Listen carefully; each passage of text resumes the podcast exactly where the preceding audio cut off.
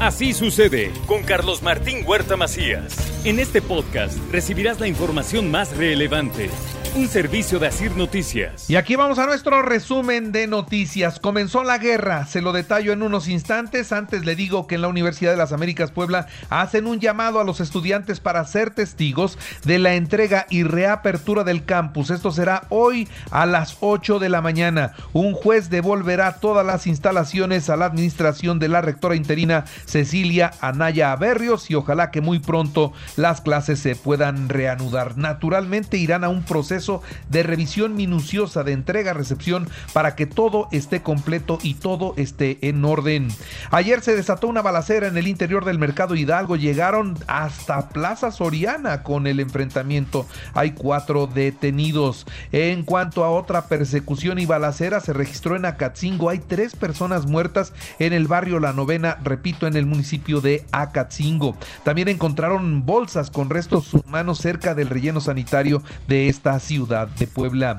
Pena máxima para los asesinos de los estudiantes de y el conductor de Uber después del carnaval de Huejotzingo. ¿Se acuerdan de ese caso? Están detenidos y viene la sentencia. Pide el gobierno pena máxima en contra de estas personas. Mientras que la Secretaría de Seguridad Pública realizará operativos de vigilancia en aquellos municipios donde hay actividad de carnaval. Ahí habrá una vigilancia especial para que no se repitan acontecimientos como este. En Puebla se han clausurado varios anexos que servían para albergar a criminales. Esto lo anuncia también el gobierno del estado. El sector de las franquicias en Puebla está de acuerdo con los parquímetros, solo pide transparencia en el manejo de los recursos. Se está hablando de los 10 pesos. Sin embargo, aquí lo, único que nosotros exhortaríamos y le pediríamos de la manera más atenta al presidente municipal es lo siguiente. Una, que se transparente cuánto va a ser el porcentaje que se va a destinar al municipio, porque esto va a ser una concesión. Entonces, saber qué porcentaje va a ser el que va a ganar o el que va a entrar al erario público. Los 10 pesos que costará la hora en el estacionamiento de parquímetros es 50% más barato que un estacionamiento, así lo destaca la Cámara de Comercio. Es bueno, o sea, no es algo que, digamos, lastime o dañe la economía, yo creo, ¿no? Entonces, eh, más o menos estamos hablando que es un 50% menor a una hora de estacionamiento en, algún eh, estacionamiento privado, ¿no? Entonces yo creo que este, está bien la tarifa y a lo mejor, por ejemplo, si nada más la usas media hora, pues pagas 5 pesos una derrama de 200 millones de pesos y una ocupación hotelera del 80% esperan en Semana Santa en esta ciudad de Puebla, así lo considera la autoridad municipal. Por otra parte, le doy a conocer también que en junio iniciará la construcción del nuevo hospital de San Alejandro del Seguro Social. Esto es lo que ahora dice el diputado Mario Riestra. Comenzaron las discusiones de colectivos y asociaciones para la despenalización del aborto otra vez retoman el tema en el Congreso del Estado. Francisco N., auditor superior retirado del, del cargo, presentó ya un amparo contra la orden de aprehensión por violencia familiar. Se defiende, pero lo tiene que hacer fuera de esa responsabilidad. Y el Tribunal Electoral del Poder Judicial de la Federación desechó las impugnaciones de Morena y del PT y quedan fuera de las elecciones en San José Miahuatlán y Teotlalco. En otras noticias, el 92.7% de los estudiantes de Puebla, que son 1.6 millones de estudiantes, ya tienen clases presenciales. Afortunadamente, han regresado a la presencialidad. En Puebla se han clausurado varios anexos que servirán para albergar a criminales, ya se lo había comentado a usted. Bueno, y por otra parte le doy a conocer que colocaron en la Universidad Anáhuac la primera piedra del nuevo desarrollo universitario de esta institución. Les brindaremos a nuestros estudiantes la posibilidad de generar diferentes actividades que les ayudarán a desarrollar en plenitud sus capacidades, sus talentos, sus habilidades. Estamos seguros que este desarrollo universitario nos permitirá abonar y continuar impulsando la misión del Reino Christi Y separan a Mónica Díaz de Rivera de la Secretaría de Igualdad. Se debe mejorar el concepto y la organización, se dijo ayer. Sin contratiempos, la jornada de vacunación en los municipios del interior para el refuerzo de los de 30 y más. Le actualizo los datos COVID en Puebla, 148 nuevos contagios, 10 muertos, 287 hospitalizados, 38 se reportan graves. En el país hubo 18.671 nuevos contagios y 449 muertos. En el el, encarecimiento, escuche usted esto, el encarecimiento del limón, el aguacate, el chile y la tortilla han provocado que el precio de la canasta básica se dispare un 14.7%. Por eso, señora, no le está alcanzando el gasto cuando se va al mercado o cuando se va al súper. Han subido mucho los precios, lamentablemente. Estos son datos de la Asociación Nacional del Pequeño Comercio. Hubo operaciones de Estado para proteger a la familia de Margarita Zavala en el periodo de Felipe Calderón con el incendio de la guardería ABC. Esto es lo que dijo el presidente de la Suprema Corte de Justicia de la Nación, Arturo Saldívar.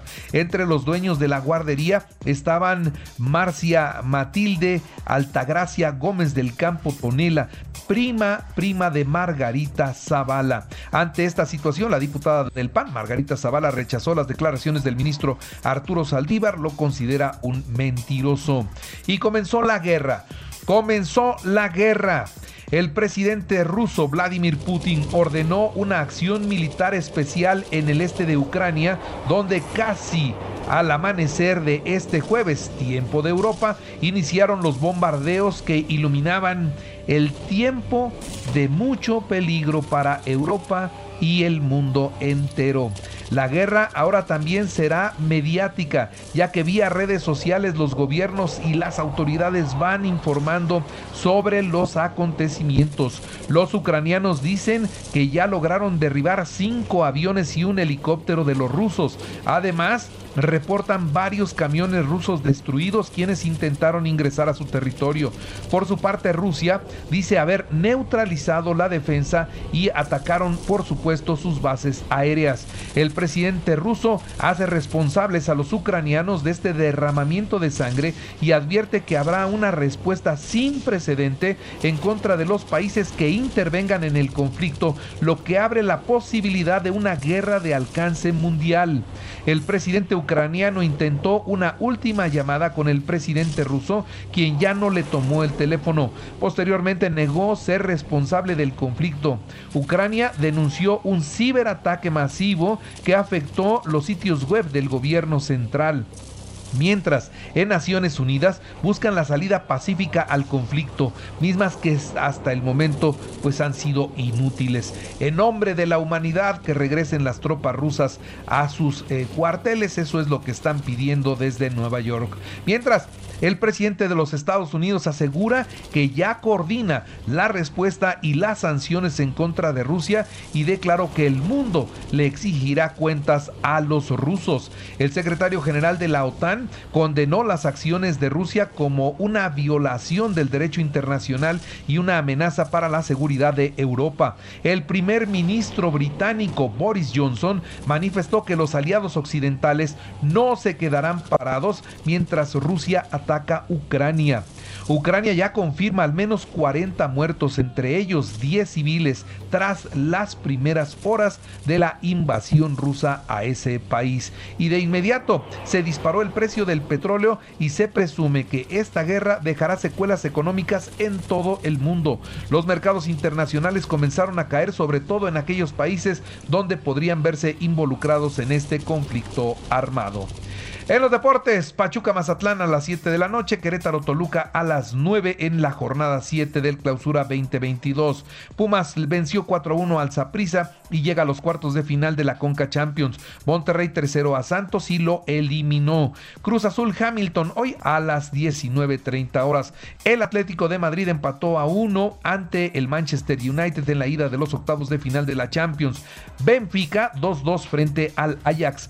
Barcelona Napoli a las 2 de la tarde en la vuelta de la Europa League. En el tenis, Rafael Nadal avanzó sin complicaciones a los cuartos de final en el abierto mexicano de tenis que se juega en Acapulco. En el automovilismo, Checo Pérez toma turno para probar su nuevo auto en los ensayos realizados en Barcelona rumbo a la temporada 2022 de la Fórmula 1. Y finalmente, en grandes ligas amenazan con recortar la temporada 2022 si no existe un acuerdo con los peloteros antes de este próximo lunes. Y recuerde que así sucede está en Radio y ahora puede escuchar a toda hora y en cualquier dispositivo móvil o computadora nuestro podcast con el resumen de noticias, colaboraciones y entrevistas. Es muy fácil, entre a la aplicación de Radio, seleccione el apartado de podcast, elija noticias y ahí encontrarán la portada de Así sucede. Así sucede con Carlos Martín Huerta Macías. La información más relevante ahora en podcast. Sigue disfrutando de iHeartRadio.